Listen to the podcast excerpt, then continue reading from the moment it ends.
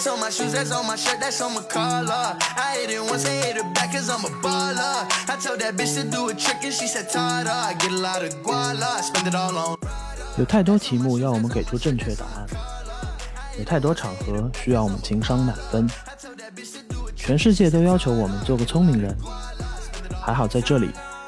我们可以一起说点傻话。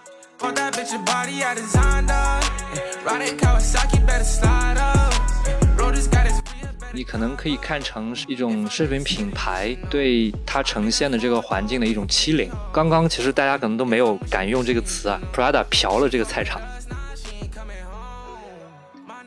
但是生气的点其实是因为我觉得在这场活动里面，我觉得整个食物菜场这部分内容它完全被消费了。我开玩笑说，简直他们就是 NPC。总而言之，在这场活动里，我看到的是 Prada 对于菜场、食物、菜贩这一端完全是高高在上。碾压式合作，最重要的问题是它不真。就我们说真善美三点，你向往美，你怀着善意去这个地方都没问题，但是它不真，后面的两样就没有任何意义。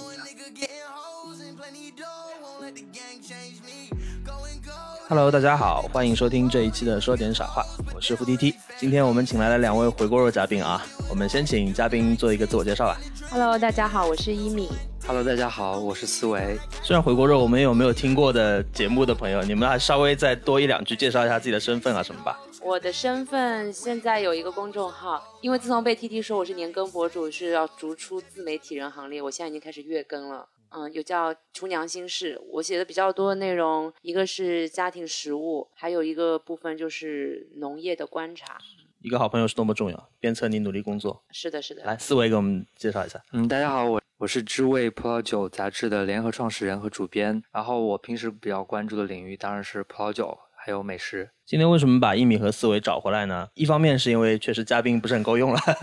另外一方面是因为我们想聊一个，其实最近大家。尤其是在上海本地的生活生活方式比较关注的朋友，应该会了解的一个事情，就是在九月二十七号到十月十号，嗯、最近的其实也就是国庆假期的前后，有一个上海的网红的市场叫乌中市集，Prada 就是那个奢侈品我们熟知的那个 Prada，在那边跟乌中市集联合举办了一场名字叫“感觉”或者“感受 Prada” 的一个快闪活动。呃，以二零二一年的这个秋冬系列产品花纹的贴纸来装饰它的这个集市，然后同时呢，它会在这个乌中市集本身的这个摊位啊、店面啊，包括一些卖鲜花、卖蔬菜的这些摊位上面，每天定时的发放 Prada 的纸袋，然后如果一个顾客在这边买满二十块钱的这个商品，就能免费领取这样的一个纸袋。这其实就是一个活动最基本的规则嘛，它没有太复杂的一个互动的机制。没想到这个活动发布之后，其实一下子就把一个原本已经是挺网红的一个菜市场，变成了一个超级的网红流量的打卡地。然后发生了很多有争议的事件，比如说有很多网红去那边打卡，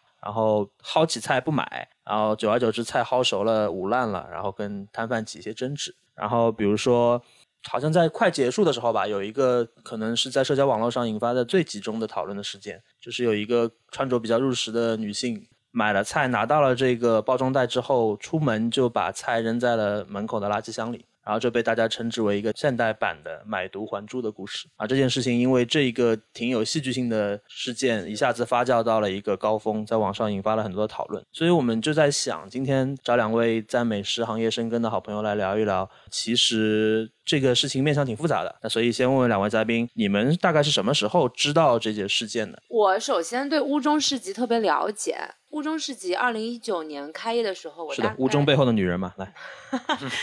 对，因为我首先是一个有菜场情节的人，我是非常爱逛菜场。嗯，就是在疫情刚刚来的时候，二零二零年的三月，因为那个时候人也都不能离开上海嘛，其实也就借那个机会，我做了一篇相对来说比较深度的报道，写了二零二零年上海时髦菜场指南。嗯，然后在那篇文章里面，我就走访了上海差不多五六家，在那段时期是由上海市政府出面进行集中改造的一批菜场，我就把它称为叫菜场二点零版本。当中我就写到了乌中市集。那乌中市集是在二零一九年十二月份改造完毕的。那同时呢，因为乌中在改造的时候，它的二楼引进了一家云南菜菜馆，叫柴米多。那么在一九年年底的时候，我正好跟柴米多有一段工作上的合作，所以应该说我对乌中改造之后的情况相对来说比较了解。所以我知道 Prada 这个活动也不是通过网络，而是柴米多，因为二十六号那天就是说他们会提早结束营业，说因为第二天有个比较大的活动，但是可能当时有些保密协议吧，他没有说什么大活动。思维是什么时候知道的？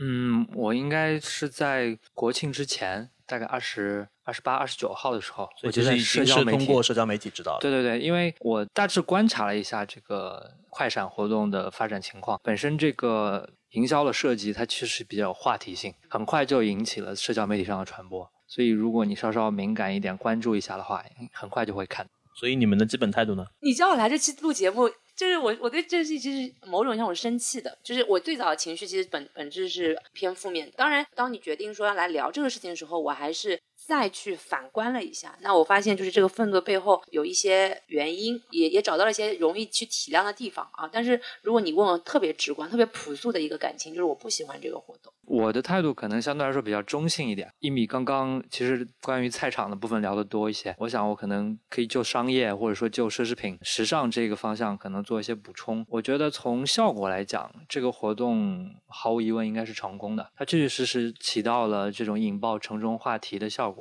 而且在蛮长的一段时间内都成为非常有热度的谈资，而且也确实通过一定的推动，引起了很多自发的流量传播。啊，有很多网红他他会专门跑过去打卡。我相信倒不是说很多人真的想要那个纸质的手袋啊或者什么，但是大家很希望能够看到自己跟一个时髦的、潮的，同时可能高端的文化现象或者品牌绑定在一起，然后在自己的社交媒体上进行输出，让人觉得他们有一种特别的感觉，一种时尚的感觉。就你不能在一个全程热门的事件当中失语失声嘛，就是缺乏网红的基本素养了，对吧？所以，所以他真的是做到了城中话题的效果。可能大家见面聊天的时候都说：“哎，你居然还没去过。”我的基本态度跟思维差不多。哦，我我觉得这个事件其实它的面向比较复杂，可能这也是我们今天想要坐下来认真聊一下的原因吧。在有一些维度上，我觉得它肯定是带来一些帮助的。比如说从营销的角度，它一定是掌握了一定的流量密码，它才能够做出一个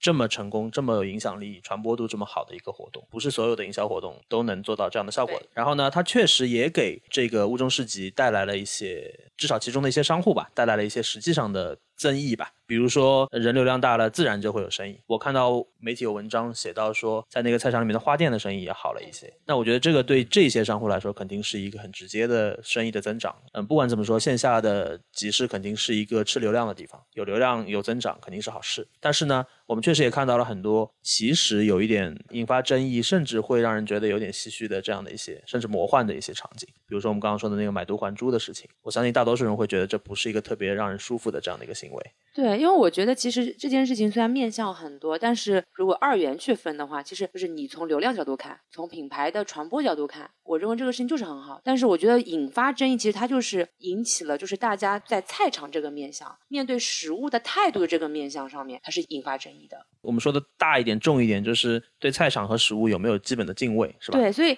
我其实对这件事情生气的地方，其实不是说一个菜场它不能够与时尚结合。我在二零二零年那篇文章在写的时候，其实当时我站的一个角度就是，我认为菜场应该时尚一点，它应该要与当下的年轻人的生活产生关联。所以当时我为做那个选题的时候，我结尾的地方我就说，就是我希望这个城市里面不仅仅这个菜场它是提供食物的地方，而它更该应该是一个社交场所，就是它是一个有人情味的地方。它应该是我说年轻人他也许有自己想要去的地方，但是时髦的老老姐妹们，对吧？或者是爱食物的人们，他有没有机会可以去走进一个这样的地方？那那应该是要走进去的，但是生气的点其实是因为我觉得在这场活动里面，我觉得整个食物菜场这部分内容它完全被消费了，就是我开玩笑说，简直他们就是 NPC 啊、这这个是我其实在这场活动里我很难接受的地方。就是变成了一个主题乐园，然后对对菜场、菜贩，包括一些相关的商贩，对其实是不那么重要的。它不重要，从一个原本应该属于他们的地方，就退位退到了一个非常边缘的一个地位。呃是的，我觉得这个是我嗯情绪点的地方。那个，你先消消气啊，我们一点点来。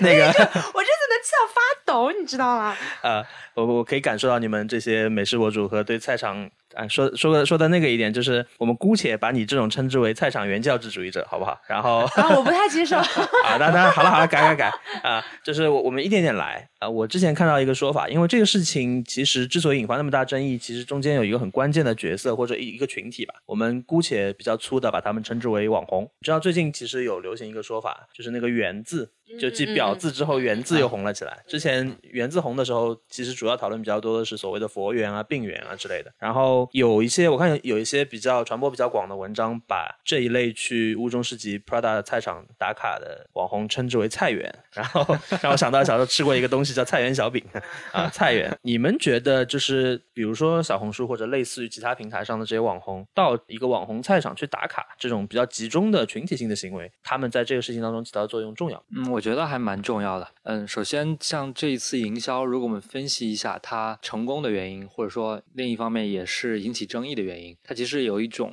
非常强的反差感。一方面，像 Prada 这种定位的品牌，如果它的主要的生产的商品是奢侈品的话，大家知道奢侈品的商品一般是耐用品，那么菜场的消费的食物这种都是日用品，所以奢侈品品牌一般不太会有任何日用品的，就是尤其是像食物这样的产品出现。然后时尚领域本身，嗯，它会比较潮、比较新奇，那么一般跟食物的关系可能也没有那么强，除非是一些特特殊定制的活动场合。那么，嗯，当我们把一个像 Prada 这样的品牌跟菜市场结合在一起的时候，这种天然的冲撞感、这种反差感就出现了。在这种情况下，我觉得突然就有了一个聊点。大家在平时聊天的过程中，他会说：“哎，你知道吗？有有一个菜场，它被 Prada 包装了啊！”这个事儿一听，你就会觉得很奇怪，很有话题性。你说的这个，在我们平时开玩笑的话当中，有一个类似的说法，叫“事出反常必有妖 ”。嗯，他可能要的就是要有这个有妖的效果，所以我我相信很多的，就是网红的人，他可能也能马上就抓到这个里面的传播价值。那么这个地方。显然就成为他们必去的地方。我想最近可能大家对，尤其是一些嗯像小红书这上面的这些平台的博主，他们所发的东西，滤镜后的效果和真实的效果之间有一些对比。我看到好像小红书有一个官方致歉，是吧？对对对，啊，有个官方致歉吗？我还没有注意到。对，OK。但我觉得这个其实没有没有太多必要由官方来致歉，因为完全是由我也觉得没有必要，是由这个嗯 UP 主，就是由由上传的人、P 图的人来制作的。但是我觉得这个背后，它其实反映了一个相同的实。质就是大家可能都需要有一种社会性的这种炫耀的行为，来向大家彰显说我是有一种独特的身份和品味的，或者说我发现了一些新奇好玩的东西。嗯，那么这个会跟我的身份有关，就好像在我的朋友圈，大家认为我是我是葡萄酒方面的专家，或者说我知道什么样的酒好好喝，什么样的东西好吃。啊，所以我会努力的在前台展现这样的形象。社交牛逼症需要一些实际材料的支持，对它，它需要不断有新的素材来来展现。所以，当有有一个 Prada 空降菜场这样的一个素材出现的时候，那很自然的会吸引到这些自带流量的人。有意思的是说，这些人他未必是 Prada 的消费者，但是他会是非常有力的传播者。那么从屋中这个市集的角度来看，其实平常会去逛这个菜市场的人，也不见得是 Prada。的消费者，Prada 的消费者也未必是这个菜市场的群体，但是在这个营销活动结束之后，这个菜市场的定位或者说它的在整个用户群体里面的认知就不一样了，它突然一下就变成曾经做过 Prada 活动的那个菜市场。那这样的菜市场可能全上海也就这么一家。因为在上海的菜场，其实我就想过，Prada 这场活动如果不选乌中菜场，它可以选哪里？其实你会发现，放眼全上海，它只有乌中这一个选项。是不是有一个很重要的原因，是因为它在法租界？对，一个是它的地理位置，它在法租界；第二个就是在我看过的上海所有的其实有网红感的菜场里面，它的大小也合适。因为其实有比它更有装饰感，其实是在那个普陀有一个叫高陵市集，那个应该是在真如那边。真如那边，对对，那个那个地方那个菜场，它是全部是像车墩影视基地一样造老老上海风格的，其实也很适合包装，而且它的那边的菜的摆放也更好，但是它的地理位置不够，然后太大。我觉得 Prada 的这个 budget 也不足以去包装那样一个大菜市场。然后包括像永年菜场，就是在蒙自路那一带。就黄埔就新天地附近嘛。对对对，那边其实也有两个菜场，也很适合，但是又不像法租就是这么有话题腔调，有那么有腔调。所以其实放眼整个上海网红菜场界，真的也只有乌中这一个选项。所以说，即使没有 Prada 包装，它也已经是菜场界里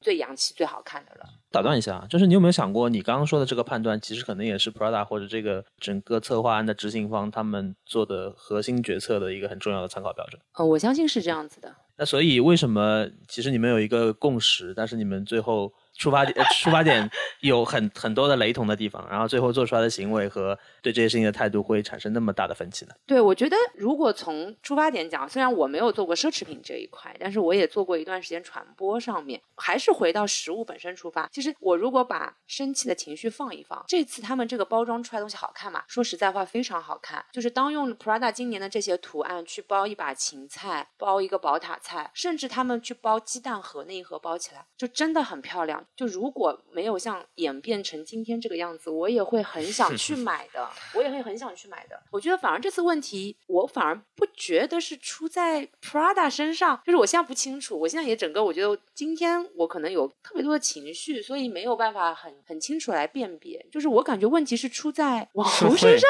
这个社 会对，就是这个世界怎么了？对 Prada 这个包装出来是好看的，我承认的。那我们就排它嘛，对吧？不是菜场的问题，也不是 Prada 的问题。那剩下跟这个事件相关方，其实就是网红或者流量所引发的那些凑热闹，或者说愿意去赶一赶这个热闹的大众，哎，我觉得或者在这个当中是不是有一些我不知道啊，是不是有一些鱼目混珠或者浑水摸鱼的商贩？我初步很天然的不过脑子的想法，我觉得是网红的问题。刚刚就是网网红何苦伤害网红？其实刚刚 T D 有提到，就是那个关于圆的那个话题。我妈妈的名字里面有带这个圆字，在我第一次接触到这个字是什么意思的时候，我没有想到之后的几十年人生里面，这个词它会就它的含义会急转直下。最开始可能是名媛，到后面可能现在就就开始演化。这个词的使用，它可能本身就是有有有女性的指代嘛。嗯，最开始是指美好的女子，然后在现在用来形容网红，它其实是我觉得背后还是有女性的指向性的，因为本身作为群体性的特征来说，女性她就是爱美的。而且她可能也会有一种向周围展示的这种天性，但是就是在像我们刚刚聊到小红书上的这种反差感这种情况来看，我觉得有两个层面嘛。一个层面是说，大家可能会主动性的去去包装一些原本看起来平凡无奇的东西，但通过一些技术，通过 P 图，通过滤镜，会让它看起来更像大家想象中的样子。另外一方面是说，他会把这样包装过的素材在相应的社交平台上去展示，作为他自己的社会资本积累的这种方式，然后来改变大家对它的认知。那么这两点结合在一起，其实跟 Prada 它想要做这样的营销的目的，我觉得重合度是很高的。因为因为我们会说，嗯，我之前在在法国读那个在巴黎高商读商学院那个奢侈品管理课的时候，我还记得很清楚，我们当时的那个课程的老师他本身就是专门研究奢侈品管理的，而且是一些大的奢侈品品牌的董事会的成员。跟他合著那本教材的另外一个人，曾经是呃路易威登的首席执行官。我记得很清楚，在那个教材里面，他有他有一个定义，对于时尚品、高档品和奢侈品三者的定位，其实是有一个有一个不同的词来描述的。对于奢侈品，它使用的词是梦想；对于高档品，它使用的词是现实。那么对于时尚品，使用的词是诱惑。那实际上我们在这场活动里面，更多看到的是。梦想和诱惑，嗯，甚至诱惑的东西还要更多一点。一下一下子价值上的有点猛。我想我想问问你们，我们还是回到这个事件当中去啊，因为还是有很多我们没有提到的群体的。比如说一米，你有了解过在这个市集当中实际的那些商贩，或者说平时经常会去乌中市集买菜的这些日常的周边的居民他们的感受吗？因为我在媒体上看到的一些反馈，其实除了说流量大了，确实生意上有一些增长之外。还是有一些负面的因素的，譬如说我们前面聊聊到的，说只摸菜不买菜，只摆拍不购买，然后会导致日常的这个菜场的秩序受到一定的影响。那相应的就是平时住在附近的那些居民，尤其是这些中老年的需要每天买菜的居民，他的这个买菜的行为受到影响了，他可能都不愿意去了。就这种东西，其实我觉得是一个营销活动必须要面对的问题。虽然它可能影响的人不是他们的目标客群，或者说它造成的这个影响不足以让别人饿到。买菜现在总有办法买嘛，但是你确实在人家的日常生活轨迹当中造成了一些波动。那这个事情其实也是不是我们也可以把它纳入一个营销活动日常应该考虑的因素？嗯，你有了解过他们的反应吗？这些人的反应？有，因为其实，在屋中旁边有另外一个菜场的，就是那种没有改造过的一点零版本。所以其实屋中当时它改造完以后，本来对于周边居民来说，它已经天然形成了两条路径，就是我去另外那个菜场买，还是在屋中买。我的立场真的是，我觉得菜场可以时尚一点。所以当时乌中改完以后，它有一个特别好的地方，它的菜场是没有那么贵的。就是横向比较所有改造过的二点零版本版本的菜场里面，乌中所在的位置是最好的，但它的菜价当时我我就以一把米线为例，你说的是蔬菜米线对吧？哎，米线啊，苋菜，反而是我看的那些菜场里面是最便宜的。那么，但是这个价格呢，又比它原来改造前稍微贵了一点点，因为它毕竟改造费它是要平摊到摊主身上去的。所以这一次的事情以后是，其实三明治有一篇报道里面其实提到了一个现象，周围的居民本来呢他也习惯在乌州买菜了，因为他的菜的溢价不高，那么环境又好，那他整体的购物体验会好一点。但是因为这个事情来了，大家还是要躲开的，这个我觉得大家很能理解。这是我一个日常待的地方，如果现在好多好多不相关的人在里面拍照，他买菜是不舒服的，那他可能就换到另外旁边那个菜市场买了。那他只要过去买了，他习惯了，他完全就可以放弃乌州。所以在三明治那篇文章的最后，他其实就是写到了，当这场活动全部结束以后，确实实际就流失掉了一批原本周围的住户。有那么容易受影响吗？啊，当然会有的。就是其实很简单，就是当然他不会说，比方说一些老客户，他说都是他是认摊主的，当然他他就有可能有些菜他只在你这边买。比方像我妈妈，她住的地方旁边其实有两三个菜场的，她不是对某个菜场有这么高的粘性的，她今天往。东边出发走两百米，跟往西边走三百米差别没有那么大。但是屋中因为有过这样的活动，他也许心里有这个想法，以后还要这么搞，很麻烦的。那我到那边去买。嗯，这个可能嗯可以归入一个一个商业营销行为的伦理的问题啊。也就是说，当你做了一件事情以后，你可能没有考虑到它会有一些外部性，它会有一些其他的这种意想不到的一些结果。但是从刚刚一米描述的那个三明治里面提到的情况来看啊，我感觉这个结果可能还算比较轻微的，还不算说完全不能接受。而且这个打扰大概为期两周，结束之后可能它就恢复正常了。当然，前提是说这个菜场不要成为一次又一次的营销的这个基地啊，那可能性质就完全不一样。但我们可能真正害怕看到的是说，一场营销的狂欢结束之后，剩下一地鸡毛，这个菜市场的利用价值完全就被用掉了，再也没有人愿意来这里买菜啊，这种情况才是最最可怕的。但是在这次活动里面应该没有出现。原有的一些客户流失以后，他可能有很多新的人知道了这个菜场的存在，然后他可能还是会经常过来。这个里面涉及到两个问题。第一个问题，我就顺着你的话说啊，就是我们会讨论说，Prada 做了一个很成功的营销活动，那之后奢侈品跟菜场还有结合的可能性吗？它肯定不再是以这种方式结合了。这个事件它会影响之后这一类的这种不同面向、不同层级的品牌或者说场场景之间的合作吗？嗯，我我觉得就其他品牌或者是 Prada 本身再去做一次菜场，这个肯定不太可能了。因为像这种话题，就用一次是新鲜的啊，每次都用，可能它就没有这个效果，所以这个是是必然的。另外一方面，嗯，我相信这个的成功应该也会激励到很多其他的做品牌营销的人员，不一定是奢侈品领域，其他范畴的可能只要有影响力的品牌，它也可以考虑往这个方向去做一次反差，做一次就是出圈的这种特殊形式的营销，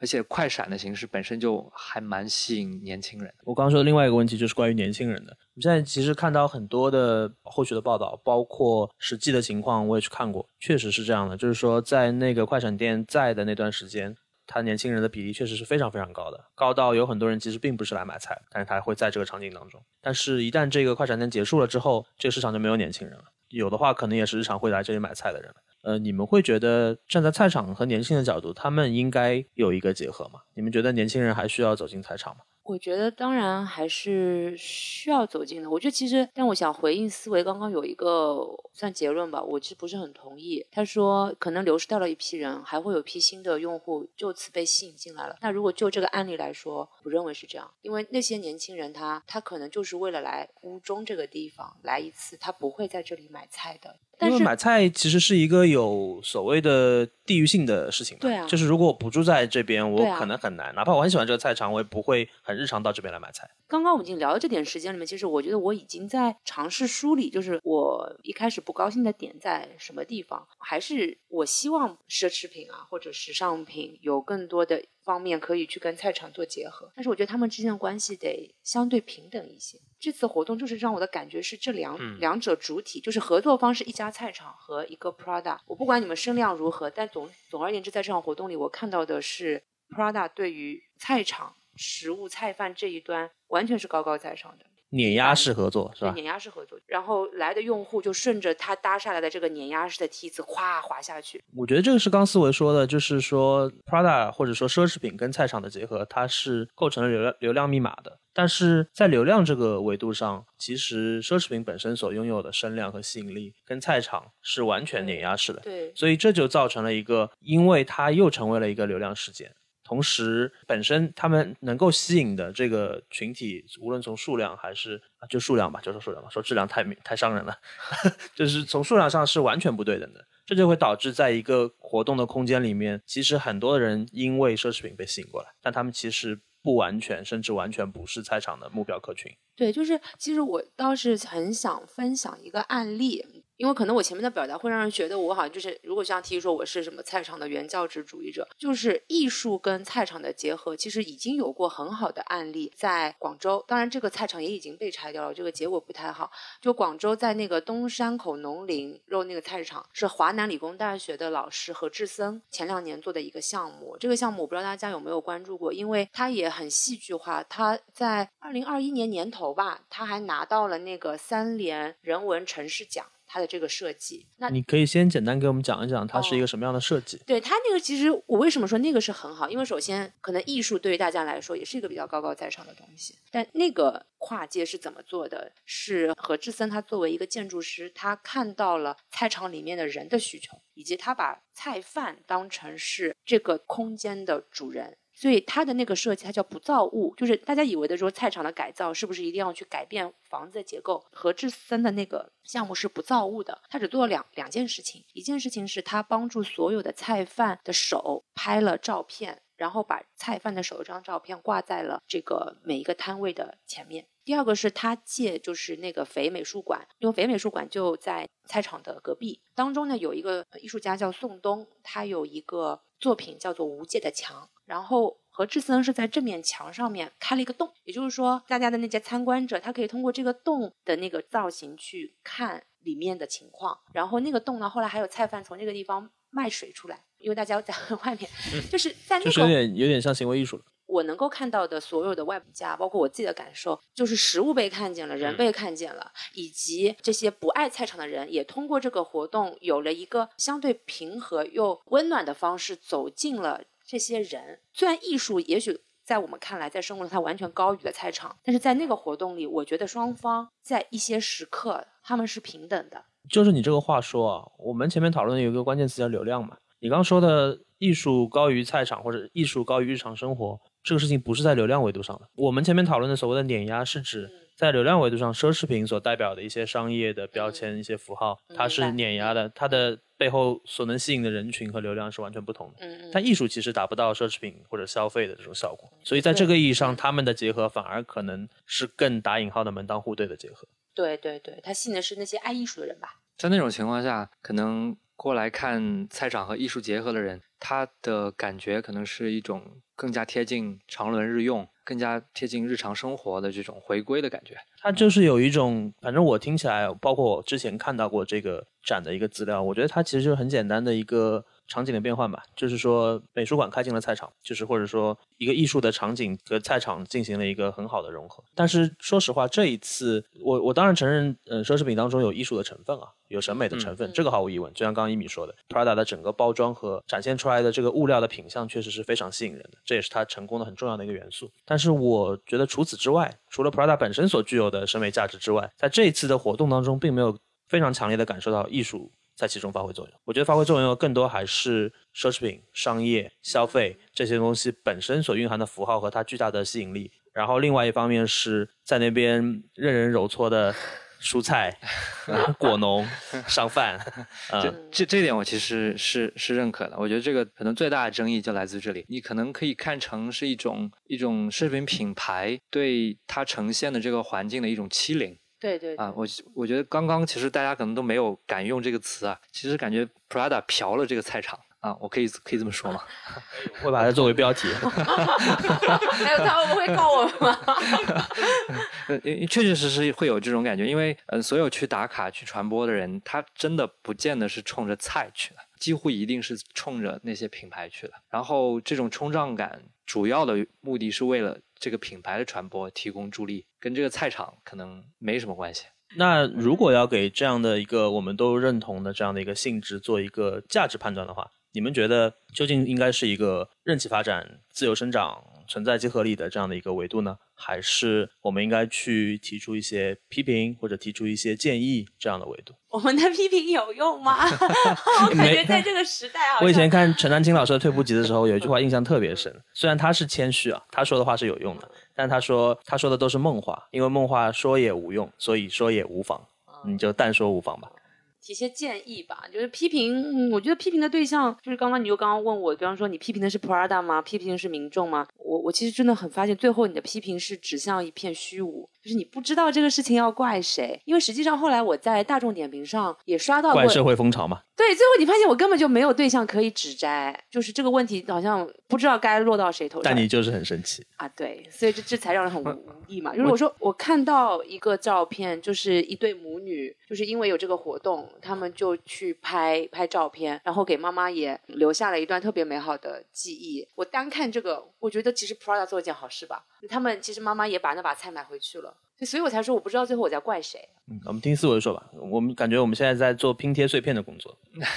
其实其实没有了，我我因为我刚刚有提到提到一个点，就是说奢侈品它其实它想做的事情是要售卖梦想，也就是说你你希望拥有一种你不太可能拥有的东西，或者说你想向往的一种更高阶层的东西。呃，我觉得首先前提是得先承认人和人之间是有区别的，然后人在社会中他其实是有这个地位的高低之分的。那么奢侈品在这样的一个社会中，它其实发挥的就是帮助大家区分自己的身份，或者说帮助大家找到在这样一个社会结构中对应的地位。当然，奢侈品主要的作用是说帮助你触及或者说展现出原本不属于你处在的那个社会阶层的东西，而是让你显得更高级一点。所以它其实是起到一种拔高的作用。那么我我看到有一些社交媒体上大家发来的评论是说，这可能是我这辈子第一次有机会买 Prada 的这个场合。那我觉得从从这句话的角度来看，未尝是一件坏事儿。也就是说，让大家在那儿以一种很轻量级的方式实现某一种时尚和奢侈的梦想。那么把这个事情放到社交媒体圈去传播一下，无论是自我揶揄，还是说真的展现出一种时尚的侧面，我觉得都算是一个正常的事情。但是我能理解，就是能让让一米或者说其他的一些朋友生气的点，是说参与这件事情的人，他可能本身就对食物没有任何尊重和敬畏之心，这个是一个事实啊，并不是因为 Prada 的存在或者这个营销活动存在，他们就没有，他们就不尊重食物了。他们可能在生活中本身就不是那么尊重食物的，而对食物有尊重态度的人，本身也就是一小撮。我们在这聊的几个人，可能本身对食物有一些啊，或者对饮料有一些特殊的情愫在里面。但是正常的社会上的人，如果他也不见得是美食爱好者的话，你说他去菜市场买一个包装的 Prada 包装的东西，那么他对 Prada 的品牌包装更感兴趣，还是对食物更感兴趣？那我觉得他对 Prada 更感兴趣也不奇怪。你刚说的那个所谓的自我揶揄，网上还有一个流传比较广的类似的表述方式，就是说连菜都穿上 Prada 了，我还没穿上嘛。对，它其实表达的是同样的意思，它只是从不同的维度来表达的。所以我们前面也提到了，像我们三个人其实因为都比较爱吃，或者对于食物确实投注了比较多的关注，也因此产生了可能比常人确实更深厚一点的感情。那我想问问你们，从美食或者说食物这个行业的从业者的角度，你们觉得如果今后再来为美食或者说结合美美食所在的场景做一些推广的话，这次事件有哪些可以带给我们的正向的启发？然后有哪些可以规避的或者可以称之为教训的东西？我重复一下我前面说到的，就是跟这个问题有关的几个观点。一个是说，这其实是一次有启发性的尝试，有很多嗯、呃不限于奢侈品领域的品牌，嗯、也都可以考虑来跟食物来进行结合，或者跟跟菜市场、跟集市来进行结合。嗯，因为它本身就有一种亲和力在，而且跟所有人的日常生活都息息相关，所以它的切入面就特别广。嗯，第二点呢，就像我们刚刚讨论的，我觉得可以多去看一下像何志森老老师的那种设计案例，更多的考虑到不要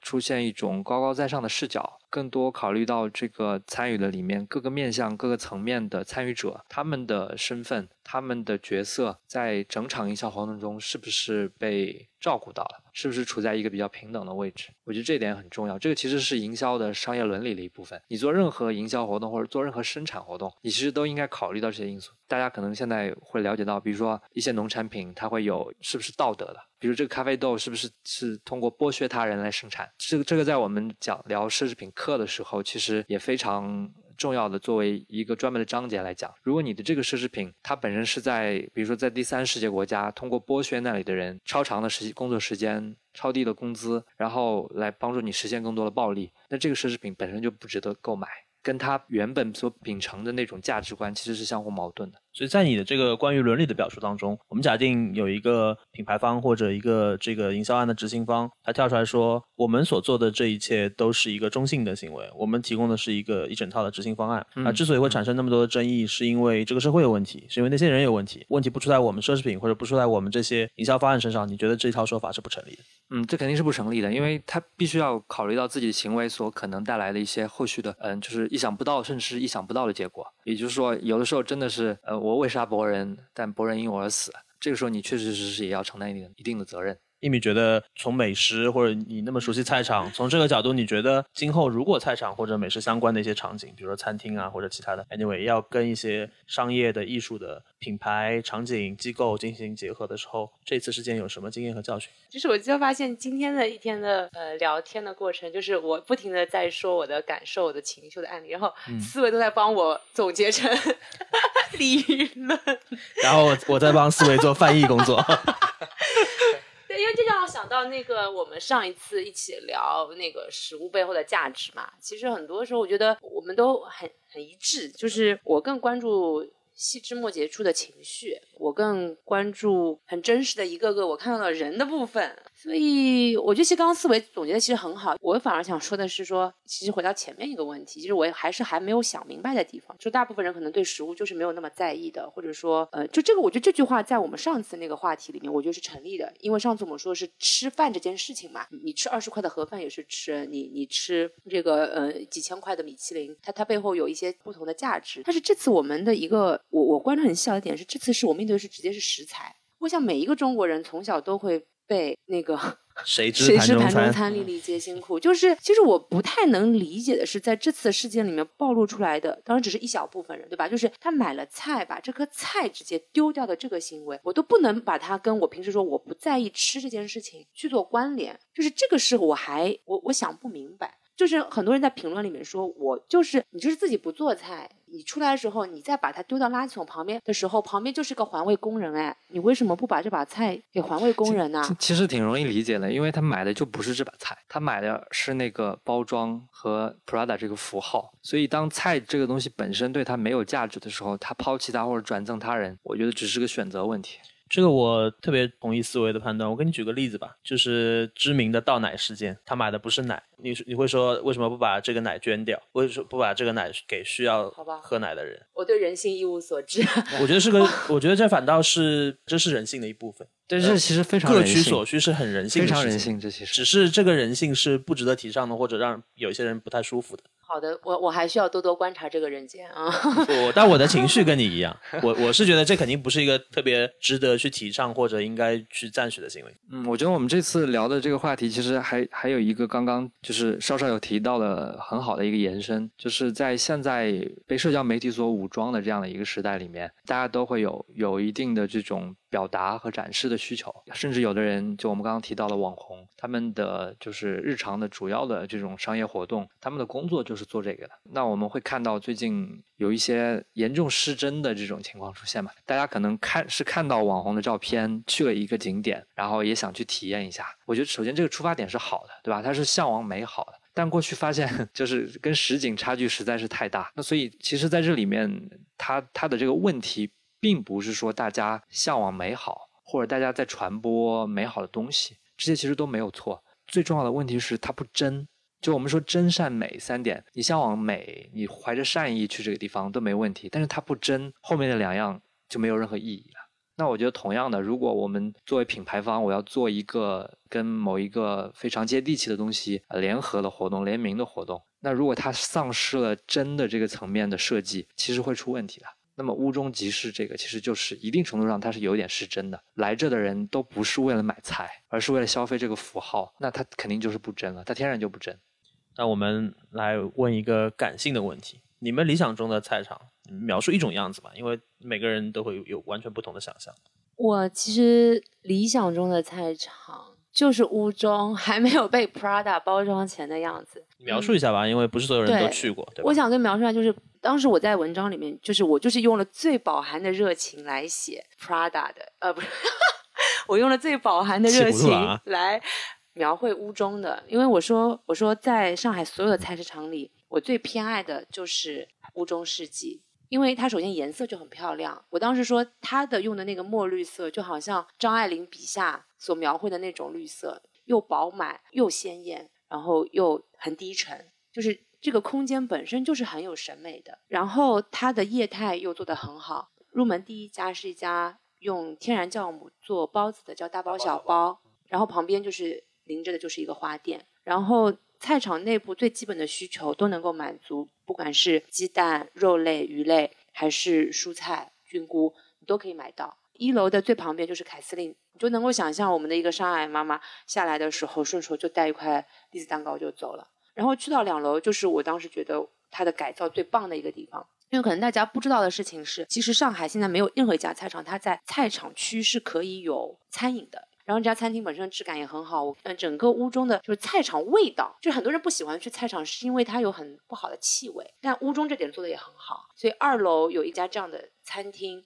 就整体会给你一个特别美好的状态。然后你出了家，嗯、菜场旁边的街市又是你不管是修钥匙扣啊，然后你想要缝点东西啊，或者是其他的小店逛一逛，就它确实是一个本身社区感特别好的一个菜场。就它是一个功能和审美服务都在线的一个菜场，同同时又有一个很强的一个隶属于社区的感觉。对的，对的，思维呢？我首先觉得这个问题就对我来说还蛮奇怪的。嗯，我就首先我们在讨论的这个话题，它就已经有一个限定范围了，就是我们聊的都是上海的菜市场，而且聊的是上海所有菜市场里面占比数量非常少的、经过包装升级的高端菜市场，对吧？如果你真的之前去过乌中市集的话，我我我必须要说，我第一次去的时候我是震惊的啊！我说菜市场是这个样子的，本身就是 Prada 进驻之前，它其实就显得很高端。然后我第一个问题是说，这个里面该不会都是外国人来买东西的吧？或者说他会不会东西都很贵啊？到后来向一米求证，他说其实那边东西卖的并不是就是比别的地方要贵的，所以它其实蕴含着一种就是发比较发达城市的一种情怀，它它可能会引领某一种就是国内未来的就你觉得它现在是一个菜场样板是吧？对，它其实像样板房像是一个特殊的东西，它像一个概念车，你知道吗？它不是你平时我想走进一家菜市场，你就能看到一家这样的菜市场。然后我因为早年在在法国留学和生活的经历嘛，我自己就是在那段时间还是会会去买买菜，会去烧菜。除了能够去超市买东西就比较方便，有时候也会去逛一些菜市场。然后我之后还会保留这样习惯，就是当我去一个新的，尤其是在国外的地方旅行的时候，如果我时间能安排得出来，我一定会在清晨的时候去一下这个菜市场去看一看，因为这其实是一个非常有趣的一个面向。你未必会在旅行的时候买菜来做饭。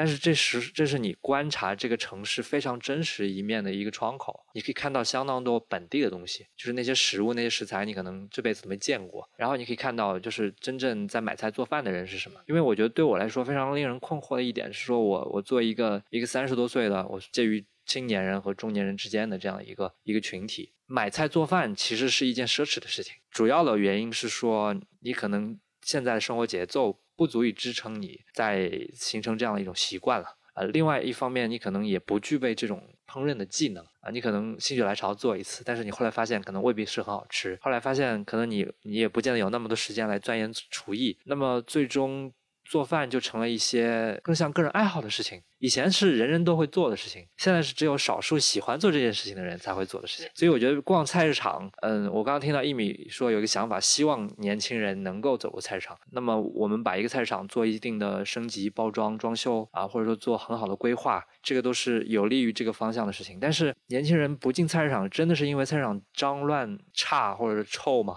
还是说我们的生活习惯已经真的发生变迁了？我觉得首先思维起了一个特别好的视角。我觉得刚刚我已经陷入到一种 迷狂的状态，就是你完全不管不顾更大的面向的讨论。所以我觉得思维某种意义上把我拉出来一点。很多年前，其实我还在一米市集工作的时候，其实那时候一米市集，但是它是线上的生鲜电商了，它其实有过一个设想，我能不能够在上海去做这样的市集？我提供的其实不是说完全生活向的一个买菜的习惯，而是就是提供给一个年轻人观察这个生活。包括我觉得三联有特别多的文章都在说，如果你不开心，你去菜场看一看，对吧？你只要在菜场待过，你就知道什么叫活色生香的人间。人间烟火气，对，你就知道你在这个世上你活下去还是有很多美好的滋味的。就你去看看那蹦蹦跳跳的鱼，这个是我觉得说我刚刚马上要被宰了。没有没有没有，你为什么要老是打断我人家这么美好的讨论嘛？真的，对，就是所以，我我我当时做那个选题，其实就不是说，哎，这个地方是为了买菜的人，或者说年轻人，他就是嫌脏乱差不走进来，是这一批上海的二点零的菜市场，它其实就是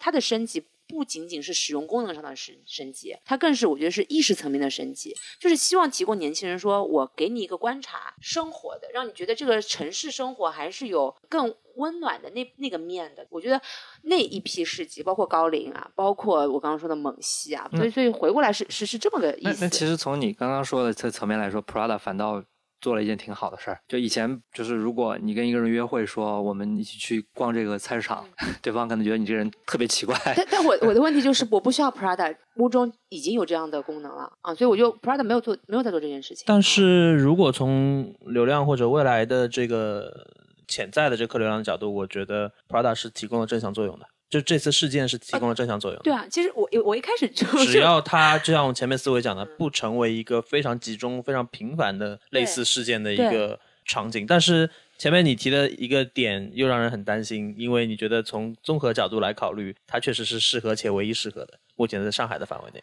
那我还是可以推荐一下，你要不去蒙嗯蒙蒙西看看，蒙西也很合适。没事，品牌方会看的，不需要我们操这个心。所以，我们前面其实提到我，我听你们两个人说的那个，我我能明白，其实你们提到的已经是不同维度的事情了。就是说，呃，样板房是需要的，或者概念车是需要的。任何的场景下，一种模板式的，甚至是理想化的一种展示，都是应该存在的。尤其是这种跟日常生活那么相关，跟人们关于美好生活的体验那么相关的这样的一种场景。但同时呢，我们也要看到，不是所有菜场都是物中市集。所以，如果我们真的要去很认真的讨论菜场，究竟应该迎来什么人？年轻人究竟应不应该再去菜场？它涉及到的维度不仅仅是目前的这些，还涉及到年轻人的生活方式，涉及到一些特殊的生活场景，是不是在某一些特定的历史时期就是会发生迁移和变化的？其实是这样的。刚思维讲的特别好，我觉得就是菜场可能就是在今天，当我们讨论二十岁上下的年轻人他们究竟应不应该去的时候，他已经面临一个所谓的大的历史的考验了。啊那这个说的有点重啊，但是就像很多过去我们曾经经历过的那些历史的变迁一样。菜场可能也是走到了，慢慢走到了一个当口的。嗯，我我觉得这个层面上，其实嗯，有有一个非常好的案例可以作为一种参考。我们这次聊的是一个快闪的活动啊，它持续只有两周，但是你可以想象，比如说我们把一个原本大家尤其是年轻人都不爱去的地方，把它永久性的包装成一个时尚或者艺术的社区，然后反倒成了就大家都愿意去的地方，嗯，会是怎样一个场景？那你就报澳大利亚的身份证号吧。没有，我我我其实想跟大家说的是，是日本的案例。我我在疫情之前，呃，我印象特别深的一次旅行就是去那个四国的直岛和丰岛啊。实际上它是整个濑户内海艺术季的一部分，然后围绕着濑户内海有很多的这样的岛屿，其实进行了一些艺术化的改造，然后邀请了一些像像安藤忠雄啊，或者是是一些重要的设计师和建筑师，也设立了很多艺术的装置，建立了非常重要的一些美术馆。啊，比如说像直岛上，你有机会可以住在美术馆里的酒店然后你生生活中的这些这些东西都是有，比如说都是有安藤忠雄设计的，然后有一个地中美术馆，里面还有莫奈的睡莲。总体上，所有的这些艺术的内容和元素，其实完全成为你去这些岛屿的理由。但是这些岛屿本身风景也是不错的。可能我觉得原先在艺术化改造之前，它可能对于游客或者对于日本的年轻群体本身是缺乏吸引力的。然后岛上有自己的原住的居民。当这些艺术品美术馆进驻以后，他们的生活一定程度上也是被改变的。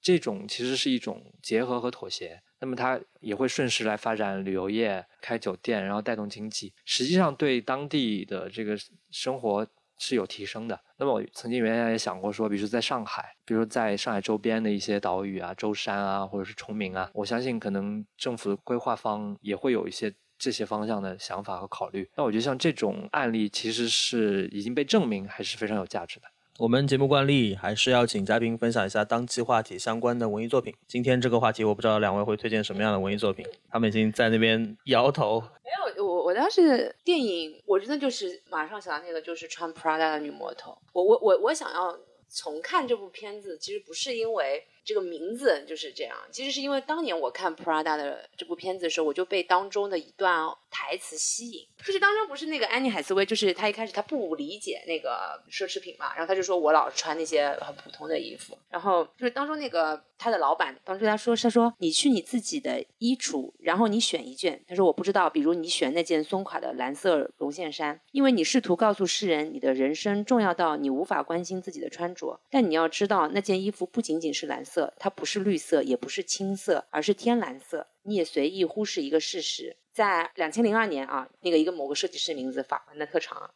设计了一系列天蓝色的晚礼服，然后我想应该是圣罗兰设计出了天蓝色的军事夹克衫，之后天蓝色就成为其他八位不同设计师的最爱，天蓝色就出现在其他八位不同设计师的作品里，再接着这些衣服被陈列在他们名下的商店里，最后天蓝色慢慢渗入可悲的 Casual Corner，这才让你从他家的打折货中淘到了它。总之，那蓝色值几几千万以及数不尽的心血。滑稽的是，你以为是你选择了这个这个颜色，让自己远离时尚界，而事实却是这屋子里的所有人帮你从一堆衣服里选了这件绒线衫，然后你还说不，我看不出这两条完全相同的腰带有何区别。就这次的事件，我不知道为什么就天然就让我脑子里一下子就回忆起了自己写在日记里的这段话，就是我有一种。就是你说，Prada 带着所有的人进入了一个他的场域，然后有一群人在漫无目的的狂欢也好，或者是怎么样也好，我总是有一种被精心包裹起来那种、那种、那种感觉。就是感觉你抽离在外，在看一个平行时空里发生的事儿，是这种感觉吗？对对对，他其实被入侵了，给人这种感觉。对，就完全不属于这个菜市场的人一下涌进来，然后嫖完就走了。对我，我就是还留下一地鸡毛。嗯，我的话，如果大家对我们今天聊的话题感兴趣。不妨去看一些跟奢侈品有关的社会理论的东西我会推荐大家看两本书，一本是我刚刚提到的，就是我原先在 HEC 在巴黎高商的那个奢侈品战略课程的老师和路易威登以前的首席执行官合作写的那本教材，已经出了中文版啊，应该是机械工业出版社出的，叫做《奢侈品战略》。嗯，那个老师的名字他叫 Jean-Noel Capfehe。叫卡普费雷教授写的，这个这个人其实挺有意思，他还写过一本书叫《谣言》，他专门讲传传播学的这个这本书，而且还蛮讲这个名字为什么那么熟？那是我们学科的必备的参考书目。是的，是的，他其实是一个传播学领域的教授，但是他在奢侈品管理方面是非常有经验的。然后另外一本书呢，就是那个嗯，叫做区分或者叫区隔。是法国著名的社会学家叫布尔迪厄的一个名著啊，对啊，其实在里面提到了相当多关于就是我们在社会里面，嗯，有哪些可以称作资本或者价值层面的东西，然后我们在一个社会里面地位是如何被确定的。我我身边其实挺好挺好玩的，有很多朋友他都是在奢侈品公司工作过，或者说还在奢侈品公司工作，嗯，这些人或多或少的啊，可能主要是因为他们比较喜欢思辨。都会经历过一些价值的危机，就是他突然有一天，他无法理解我为什么要在一家就是